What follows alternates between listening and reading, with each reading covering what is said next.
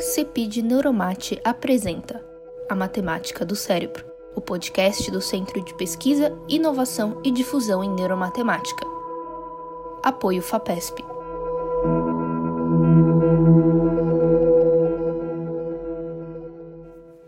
Este episódio terá como tema a interface entre o cérebro e o computador. Nós falaremos sobre a semelhança no funcionamento de ambos e como a tecnologia nos ajuda a estudar as diferentes partes do cérebro. Como convidados para falar sobre esse assunto, nós temos dois membros da equipe do Neuromate: o Jorge Stolfi, que é engenheiro, matemático e professor de ciência da computação na Unicamp, e também o Arthur Valêncio, que é formado em física e atualmente está no Instituto de Computação da Unicamp desenvolvendo seu pós-doutorado.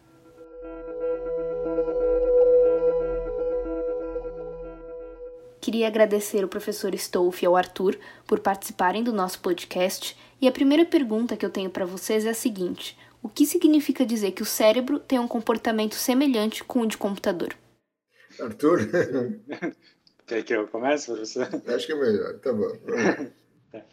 É, olá, Thaís. Olá, professor Stoff. Olá, ouvintes. É, muito obrigado pela oportunidade de estar aqui no podcast. É, Bem, o que quer dizer o cérebro ter um comportamento parecido com o computador? Né? Essa é uma pergunta muito interessante. Né? O, o, o cérebro, é, logicamente, ele não vai se comportar exatamente como uma máquina que temos em casa né? Nós, o cérebro ele não tem um disco rígido que vai se conectar com o processador, que vai se conectar com uma memória, né? E assim por diante, né? E também, se a gente pensar no nível mais é, elementar, os transistores que formam um processador, eles não vão se comportar exatamente como um neurônio. O que, que eu quero dizer com isso? Ah, um conjunto de transistores, é, se você fornecer uma entrada 010101 da mesma forma, ele vai sempre dar uma saída 010101, como foi programada, né? Já uma rede de neurônios, esse processamento parece ser um pouco mais complexo, inclusive se modificando ao longo do tempo, né, com é, adaptações que eles é, realizam. Mesmo assim, alguns paralelos a gente pode fazer entre é, o cérebro e é, uma máquina, né? Por exemplo, é, a sua função geral de que o cérebro, ao receber um estímulo, vai realizar alguma interpretação daquele do que, que aquele estímulo é e vai fornecer uma resposta a isso. E é a ideia que nós temos de processamento que um computador uh, também realiza. E também o fato de que é, diferentes áreas do cérebro têm diferentes especializações, assim como diferentes componentes de um computador fazem diferentes etapas é, do seu processamento. Essa é a minha visão.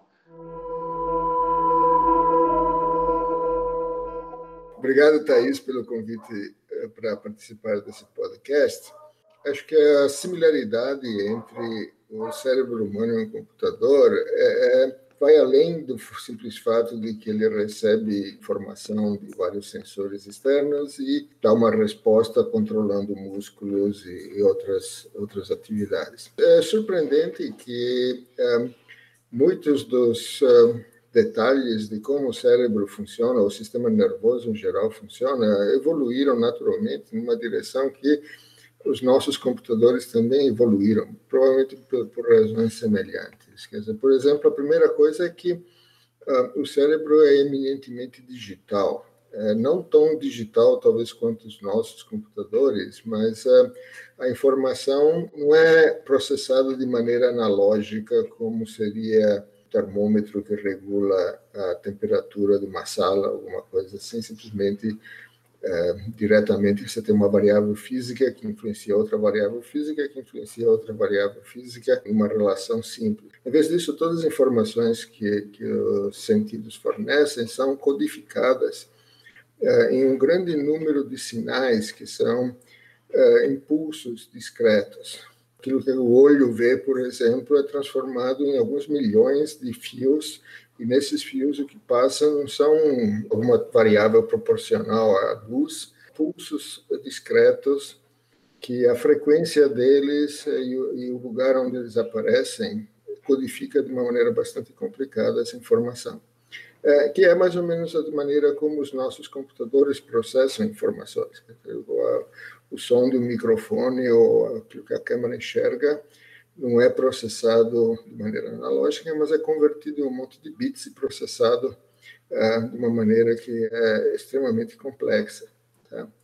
É, outra, outra similaridade, então, é que esses é, sinais que passam através das fibras é, nervosas do cérebro, eles são essencialmente codificações binárias, quer dizer, ou, ou tem um pulso passando ou não tem. É, o tamanho, a forma e até mesmo o tempo em que o pulso acontece não são muito importantes. Tem uma explicação evolutiva razoável para isso aí, é porque os sinais digitais binários são muito mais fáceis de propagar por longas distâncias sem alterações do que sinais analógicos. Então, a presença ou ausência de um pulso pode ser propagada por fibras nervosas que têm mais ou menos um metro de comprimento, e não importa se a temperatura fora está quente ou fria, se a pessoa está eh, bem alimentada, ou está passando fome, está dormindo, seja o que for. Então, essa robustez dos sinais digitais, com certeza fez com que a evolução fosse por esse caminho, da mesma maneira que nós, os engenheiros, acabaram acertando esse caminho também.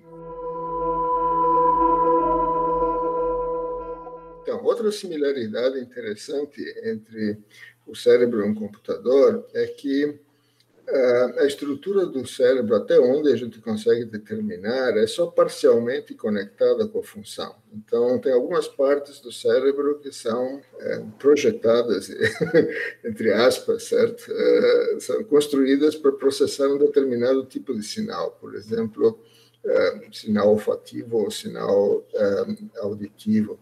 Mas uh, uma, a maior parte do cérebro, a parte que tem sido mais estudada, que é o córtex, que é a massa cinzenta do cérebro, ele aparentemente é constituído de 100 milhões, se não me engano, uh, unidades pequenas, todas elas parecidas umas com as outras. Então, essa, um, essas unidadezinhas de processamento, elas são, de certa forma, universais, quer dizer, elas podem ser é, programadas e recrutadas para processar uma grande variedade de informações. É, da mesma maneira que no nosso computador, tem muito pouca parte da funcionalidade dele que está presa no hardware. O computador é feito para ser programado e você pode colocar infinitos programas que fazem coisas extremamente diferentes, todas no mesmo hardware. Então, essa é outra similaridade que eu diria entre o cérebro e um computador. No Neuromate existem diversos projetos de pesquisa que têm como objetivo simular partes do cérebro usando modelos computacionais. Até que ponto esses projetos conseguem realmente reproduzir comportamentos observados no cérebro?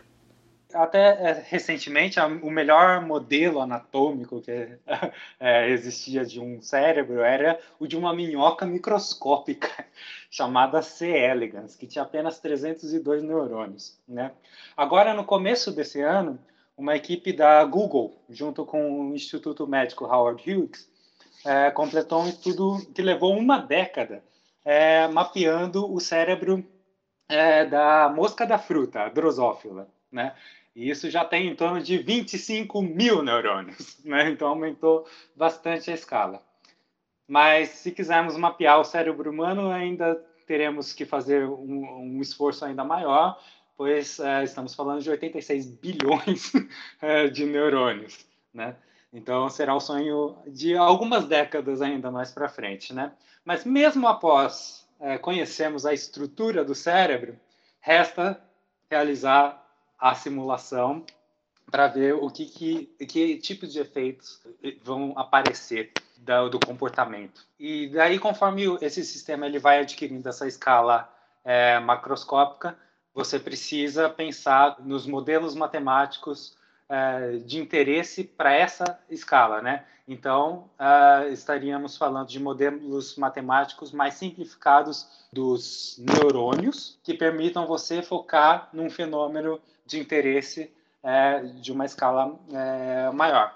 Por exemplo, se você tiver essa estrutura com milhares de neurônios, provavelmente você não vai querer utilizar um modelo para cada um deles que vai descrever com precisão como cada um dos neurônios vai acumular é, potencial elétrico até realizar o seu disparo e influenciar os seus vizinhos. Não, você vai utilizar um modelo que vai é, simplesmente falar esse neurônio ou esse conjunto de neurônios é, disparou ou não disparou e como é que isso vai é, afetar o disparo ou não disparo futuro é, dos seus vizinhos. Né? Com esse modelo mais simplificado, você conseguiria, é, de uma forma mais rápida, ter um cálculo de qual seria o comportamento da rede numa escala temporal mais ampla que é, provavelmente seria o do fenômeno que você quer estudar com um problema de macroescala, né? Não sei se o professor Stoff quer complementar com alguma coisa ou com algum projeto do Neuromat que está fazendo pesquisa nesse sentido.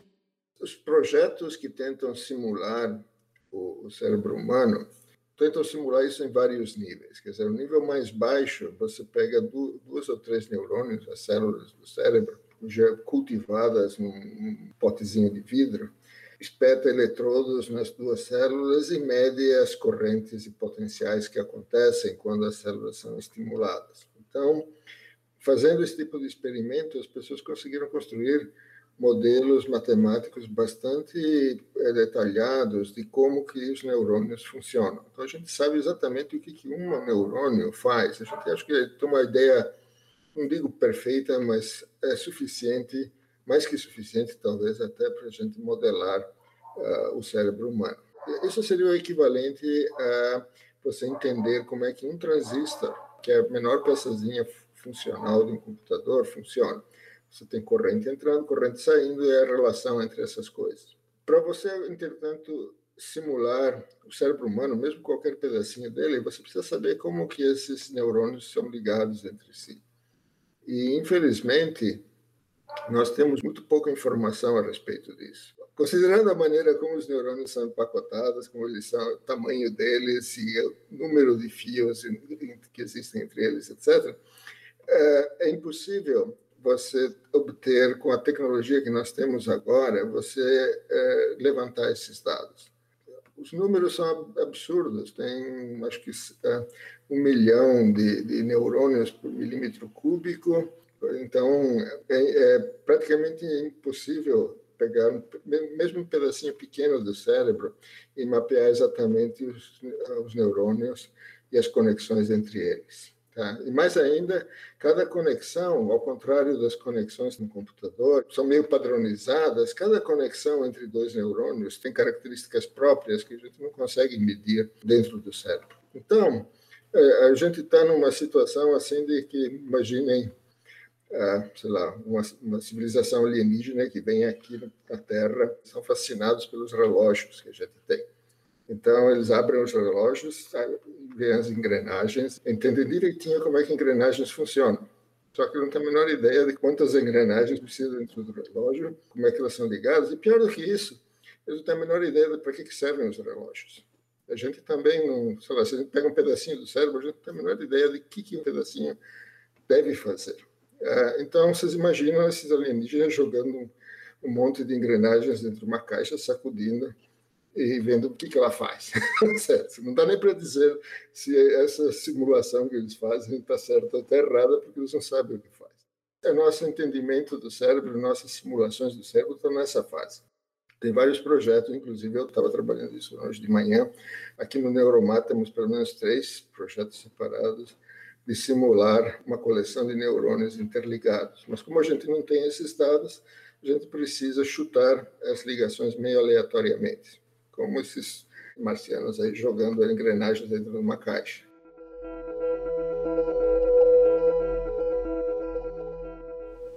Arthur, mesmo com essas dificuldades que o professor Stoff acabou de relatar sobre as simulações, eu queria saber se existem experimentos que são capazes de demonstrar as diferentes funcionalidades do cérebro. Sim, né? existem vários experimentos, né?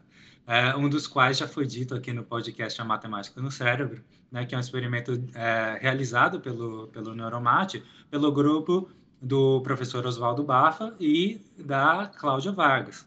Né? É, eles realizam é, um experimento com um aparelho chamado TMS, a estimulação magnética transcraniana. Consiste de uma bobina que vai atuar como um ímã que você pode ligar e desligar de forma a fazer pulsos de campo magnético que você pode apontar para uma região é, da cabeça da pessoa e no que você aponta isso vai induzir uma pequena corrente elétrica lá dentro do cérebro da pessoa naquela é, área específica. E assim você vai é, mapeando né, diferentes áreas é, do, do, cérebro da pessoa, enquanto apresenta, por exemplo, é, diferentes tipos de estímulo, né? Um estímulo é, motor que você pede para a pessoa realizar, ou então apresenta um estímulo visual, ou então pede para a pessoa é, verbalizar ou traduzir alguma palavra, né? E assim você consegue descobrir os centros é, do cérebro que são responsáveis pela coordenação motora, pelo processamento visual, pela linguagem, né? E isso já é utilizado, por exemplo, durante cirurgias para descobrir que áreas do cérebro você precisa evitar na hora de fazer uma incisão. É, isso também é utilizado em alguns tipos de tratamento. Nos Estados Unidos já é bastante utilizado esse método para é, tratamento de depressão, por exemplo. É, talvez no nível mais geral, uma maneira clássica de estudar o cérebro é estudar por fora, através do eletroencefalograma. Você coloca um monte de eletrodos no crânio da pessoa e esses eletrodos conseguem captar um pouquinho do, da atividade elétrica que acontece dentro do cérebro.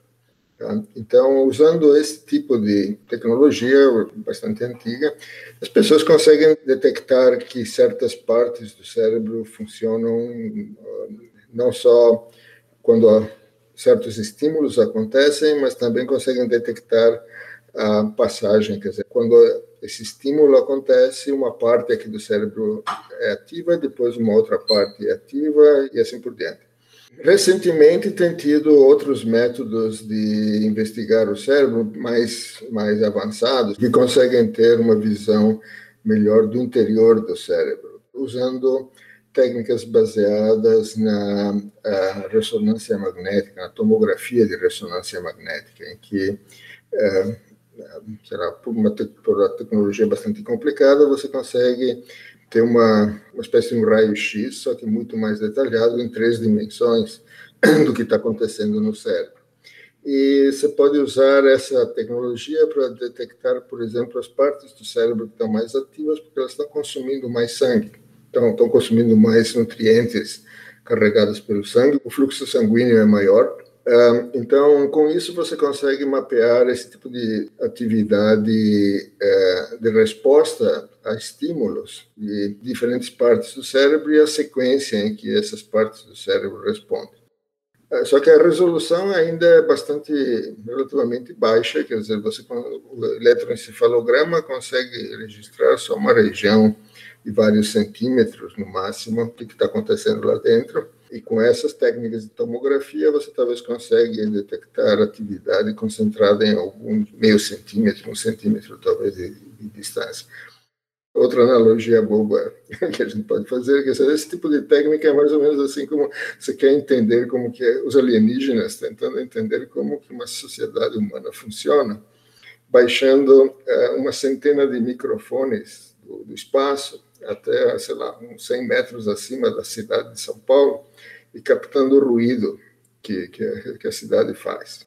Algumas coisas você consegue descobrir, por exemplo, que, sei lá, de manhã tem muito trânsito, de tarde também tem muito trânsito, que, sei lá, no fim de semana, às vezes, tem bastante ruído no estádio de futebol ou coisa desse tipo. Mas é mais ou menos nesse nível de uh, precisão que a gente consegue medir.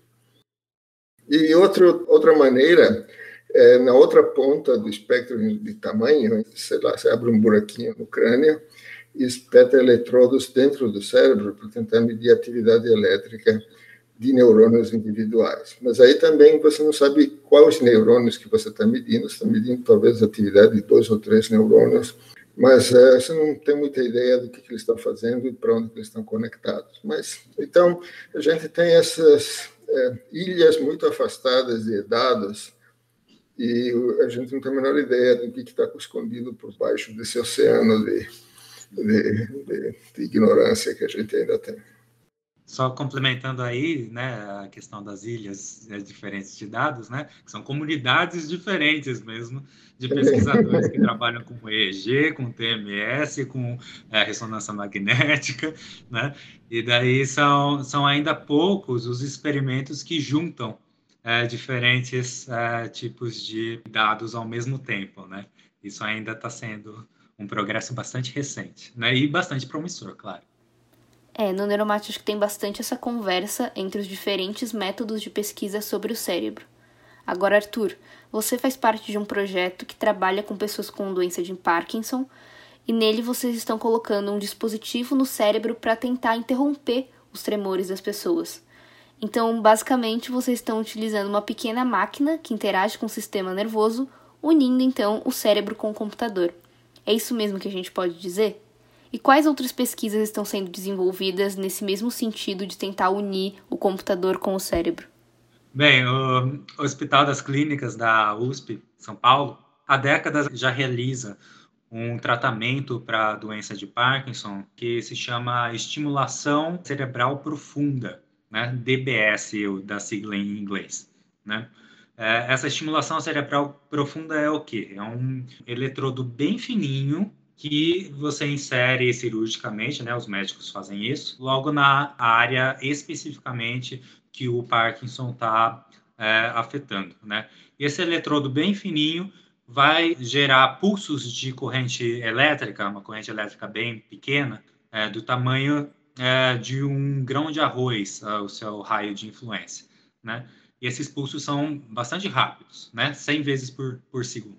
E o que acontece, né? Esse aparelho ele fica implantado igual um marca-passo, né? Só que um marca-passo no cérebro, né, da pessoa.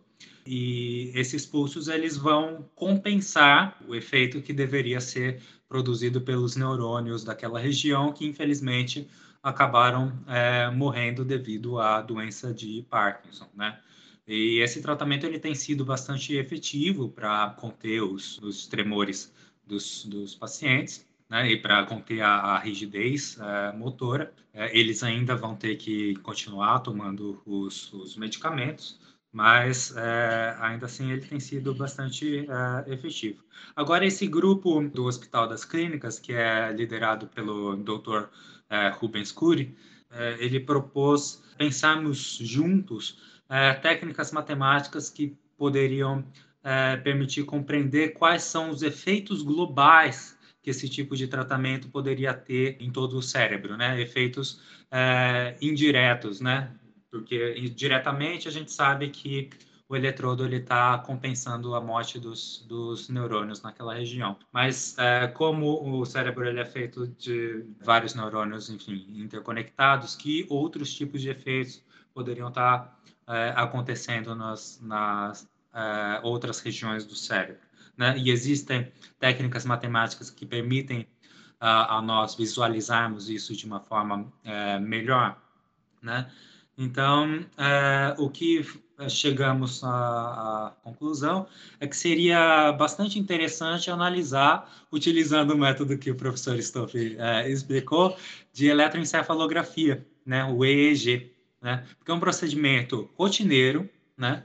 E ele consiste simplesmente de monitorar quais são os sinais elétricos do cérebro que chegam até o couro cabeludo. Então você só mede aqui no couro cabeludo, na parte externa da cabeça, né? E enfim, é, re realizamos esse monitoramento enquanto a pessoa assiste a uma sequência de vídeos, né? E quais são os, os resultados que esperamos disso, né? Com esses registros desses sinais elétricos, né? Daí a gente aplica uma série de técnicas é, matemáticas para, primeiro, remover todas as fontes de ruído que aparecem, né? E são várias, se a pessoa piscar, já aparece uma fonte de ruído que você precisa é, eliminar.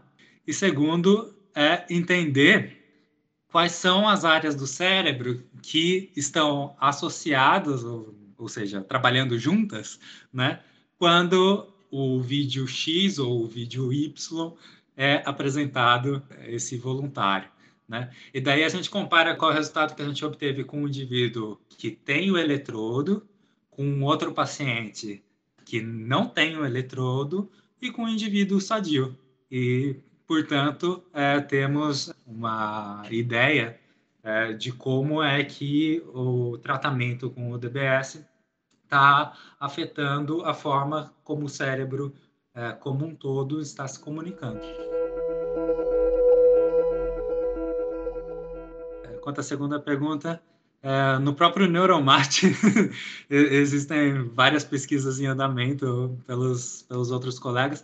Por exemplo, um que já foi mencionado no podcast e certamente será assunto de outras entrevistas, é o jogo do goleiro, que basicamente consiste em avaliar o comportamento do cérebro quando uma pessoa joga um videogame simples baseado em uma sequência de eventos envolvendo probabilidades. E, e o resultado até agora tem sugerido que, com o resultado do jogo, é, seria possível é, no futuro até ser utilizado como ferramenta auxiliar para diagnóstico né, de, de certas doenças neurodegenerativas.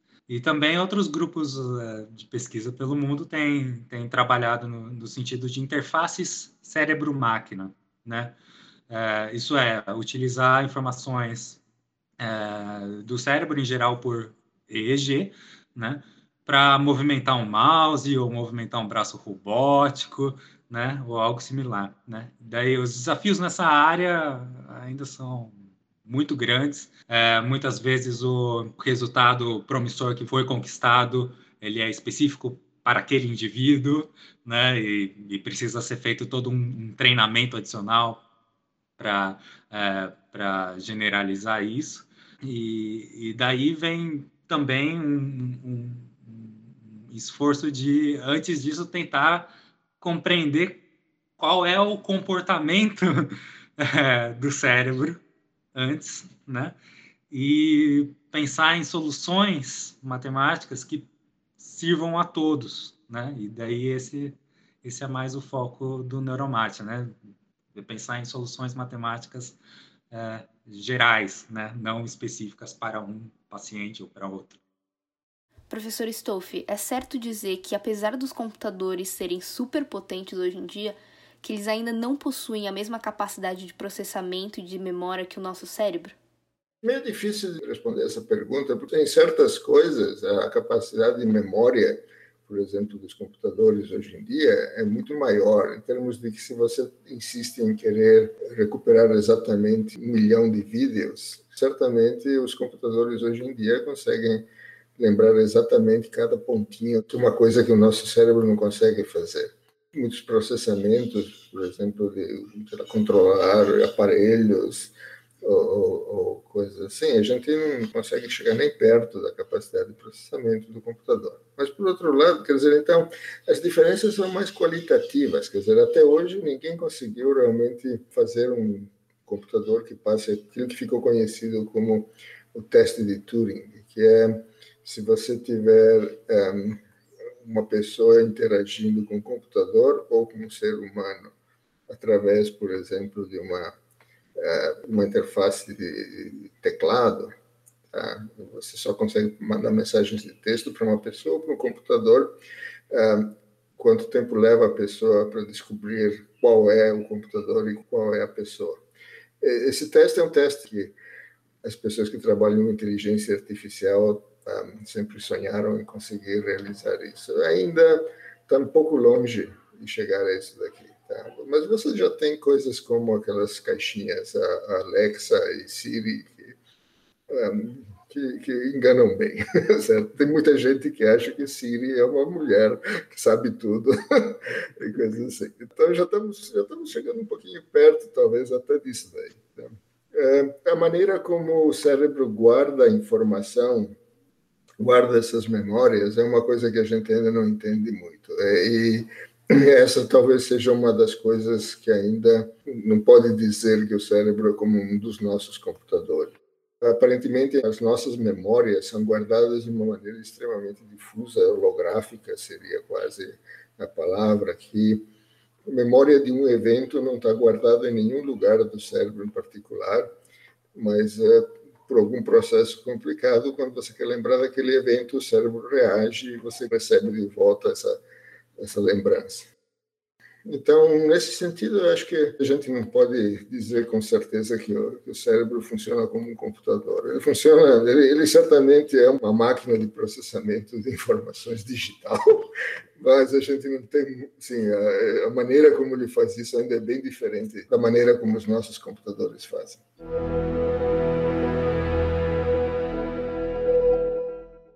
Coisa que é meio surpreendente para quem estuda o cérebro é que, é, até agora que eu saiba, a gente não consegue dizer que, que tem alguma diferença entre o cérebro de dois seres humanos. É, há 100 anos atrás havia essa teoria de que a sua testa era mais alta ou mais baixa, você tinha mais capacidade para certo tipo de pensamento. Isso, bom, é, parece que não é verdade. Mesmo a diferença de tamanho, às vezes, as pessoas maiores têm um cérebro maior, mas não está claro que eles tenham mais neurônios simplesmente os neurônios estão maiores ou mais espaçados ou menos, mais comprimidos. Não há nenhuma diferença visível entre raças e sexo, uh, coisa assim. O que existe, você pode acompanhar o crescimento do cérebro com a idade durante no comecinho da vida, mas uh, a partir de uma certa idade que eu saiba também o cérebro meio que para de crescer, ele está pronto, certo? Uh, então de certa forma, esse hardware universal que a gente tem né, dentro do crânio, é, é ele é, não é ele que define, não é o hardware que define a nossa personalidade. É, é como o nosso computador, essa é uma semelhança importante. É, 99% daquilo que nós somos é software, não é hardware. É, eu acho que a gente pode dizer isso. Outra coisa interessante também é que o cérebro de todos os mamíferos tem uma estrutura bastante parecida com a nossa. O cérebro de um ratinho ele tem é, as mesmas estruturas na camada cinzenta que nosso cérebro tem. A única diferença que a gente pode ver, que é substancial, é que a gente tem 10 mil vezes mais neurônios, mais células de cérebro do que ele tem. Então, a diferença entre a nossa inteligência e a inteligência do ratinho provavelmente é simplesmente o fato que nós temos muito mais neurônios. Não é que os nossos neurônios sejam diferentes ou melhores ou tenham alguma coisa mágica que só nós temos. E, em compensação, o fato de o cérebro dele ser muito menor que o nosso significa que ele consegue processar as coisas muito mais rápido que o nosso, pelo menos umas 20 vezes mais rápido, porque os sinais levam um certo tempo não desprezível. Essa é uma diferença com os nossos computadores. A propagação da informação pelas fibras nervosas é muito mais lenta do que é, a propagação dentro de um tipo de computador. Então, para o nosso cérebro leva dez vezes mais tempo para informação de um lado do cérebro e para o outro lado do cérebro do que no caso do ratinho. Isso provavelmente explica por que é tão difícil assim você pegar o ratinho, certo? Uh, uh, enfim, mas é, tem tanto, muitas coisas interessantes desse tipo, filosóficas e sociais também, que, que acho que a, que a gente, é, que, que a estudo do cérebro está é, assim, afetando bastante. Nossa visão, não só do cérebro em si, mas do ser humano, da sociedade, é, do futuro da humanidade. Entrando um pouco mais nessa parte filosófica, vocês acham que eventualmente os computadores poderão ganhar algum tipo de consciência? mesmo que esse seja um termo um pouco amplo, sem um significado definido, vocês acham que algum dia isso será possível? Essa é uma boa pergunta, porque eu vou te responder com uma pergunta: o que é consciência? essa, essa é uma, uma questão é, bem complexa, né? Que é, gera debate um debate grande até hoje numa área chamada filosofia da mente, né? Que daí eles eles têm diversos tipos de consciência que, que é, é, é, é consideram, né? E daí para cada um desses tipos tem uma série de pré-requisitos que precisam ser satisfeitos para é, dizer que um indivíduo tem consciência do tipo A, do tipo B, do tipo C. Se tiver de todos, então tem uma consciência é, no sentido mais amplo.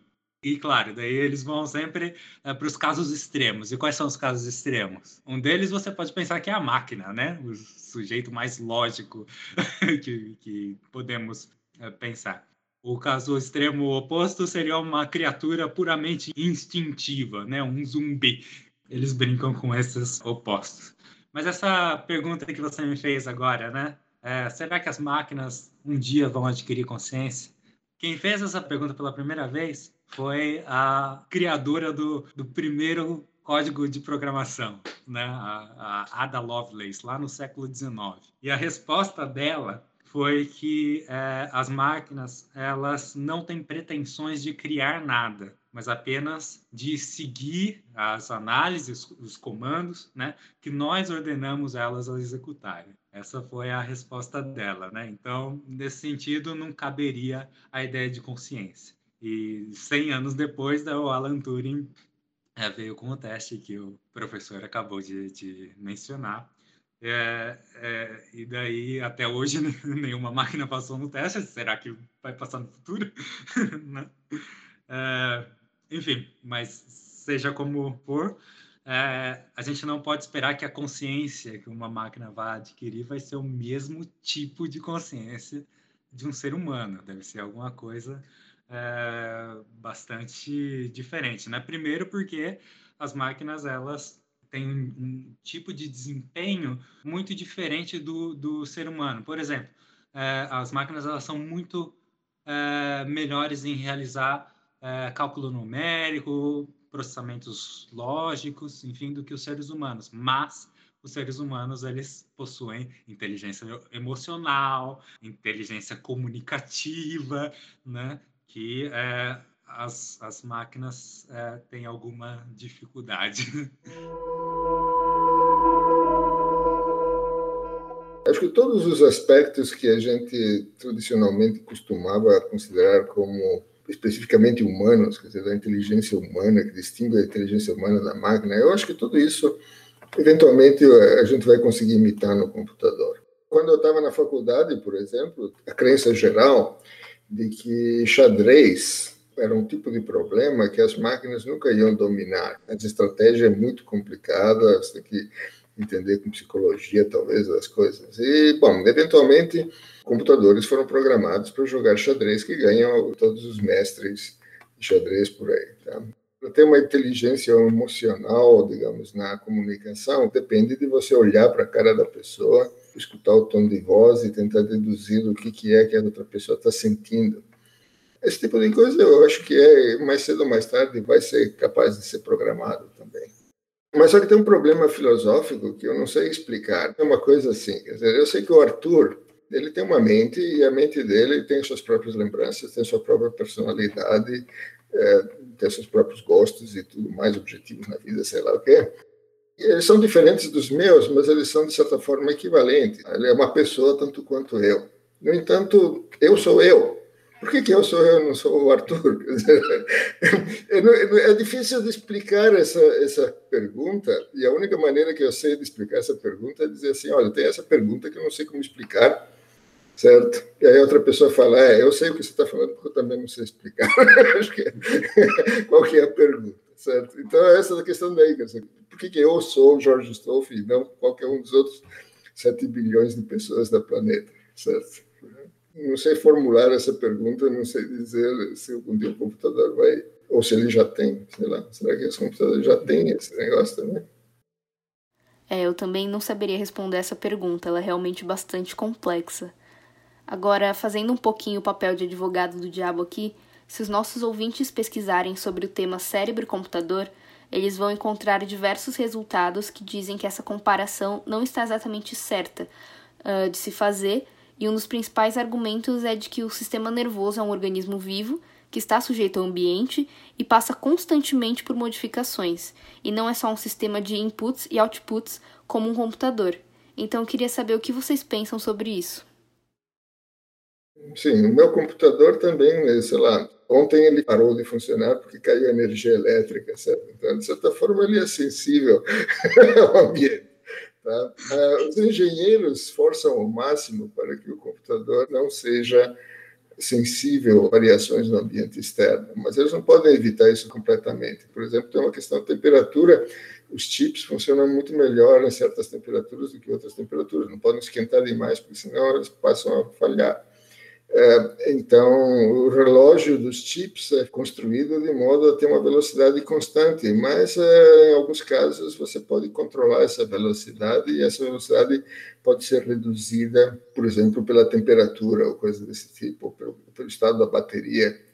Assim. Então, de certa forma, eu acho que essa distinção não é muito significativa. E, o cérebro humano, interessante, interessantemente, o engenheiro, entre aspas, que projetou o cérebro humano, ele também teve o mesmo problema. Ele tinha que projetar um cérebro que não fosse afetado, sei lá, que, que funcionasse igualmente bem quando lá fora está menos 10 graus ou está 40 graus. É, então, o cérebro é incrivelmente isolado do ambiente externo todo o nosso corpo tem esse isolamento, certo? Que uh, todas as partes do nosso corpo normalmente estão à mesma temperatura, não importa que temperatura que esteja lá fora, só uh, camadas mais perto da pele, assim, que podem ficar mais quente e mais frias. Mas o cérebro é ainda mais isolado do que isso. Tem um negócio chamado barreira sangue-cérebro. As artérias que fornecem os nutrientes até ao cérebro, elas têm um filtro adicional é, que impede que a maior parte das drogas que, por exemplo, a gente pode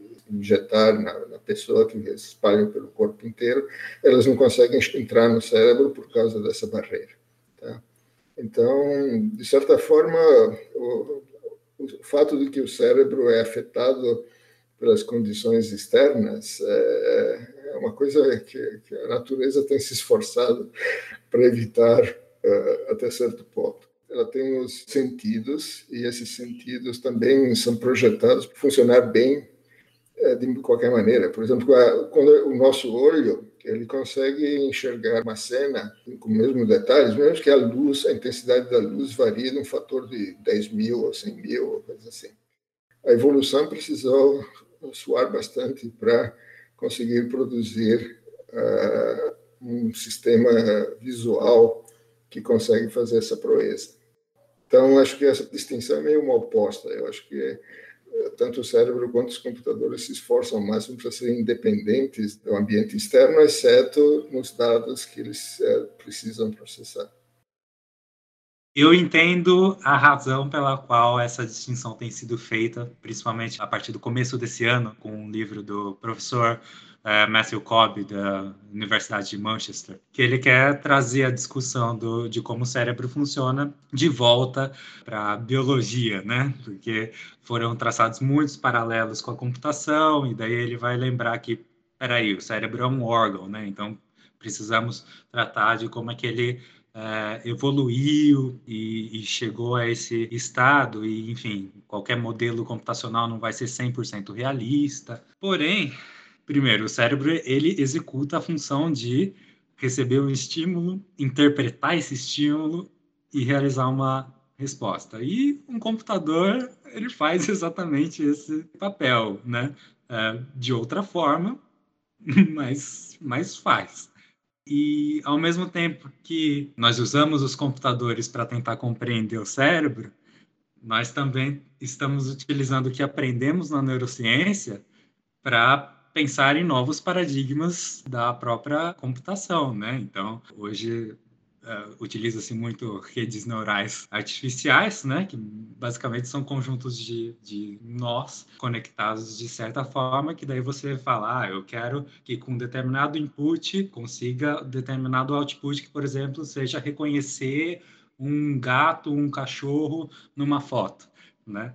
E daí você realiza todo um treinamento dessa rede e depois você aplica é, para determinados cenários, né? Isso é bastante similar com como é, bebês é, vão aprender a reconhecer determinados padrões, enfim. Então, eu não seria tão radical a simplesmente desconectar a computação da neurociência, né? Acho que existe um fluxo muito bom nos dois sentidos, né, tanto da neurociência para computação quanto da computação para neurociência, né, e que juntos podem ajudar na compreensão e no desenvolvimento de ambas as áreas.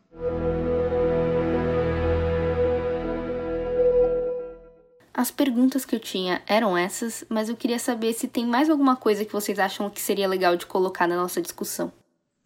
Não, acho que eu só, eu só queria talvez, acho que recolocar uma coisa que eu acho que é importante, é que é essa conclusão de que 99% é daquilo que nós somos, assim, mentalmente, espiritualmente, é software e não hardware. Isso é uma coisa que eu acho que todo mundo deveria estar consciente na hora de, por exemplo, decidir se estuda ou não estuda, sei lá, o que, que, tipo de coisas que você coloca dentro da sua cabeça, que tipo de software que você coloca dentro da sua cabeça. Eu acho que isso seria uma coisa útil que você poderia tirar desse, já, desse conhecimento que a gente tem. Mais uma vez, eu gostaria de agradecer ao professor Jorge Stolf e ao Arthur Valêncio pela participação deles no nosso podcast e a gente se vê no próximo episódio da Matemática do Cérebro. Obrigado a todos. Obrigado. Matemática do Cérebro. Apresentação: Thaís Mai Carvalho. Direção: Eduardo Vicente. Realização: Cepid Neuromate. Um projeto da FAPESP. Fundação de Amparo à Pesquisa do Estado de São Paulo.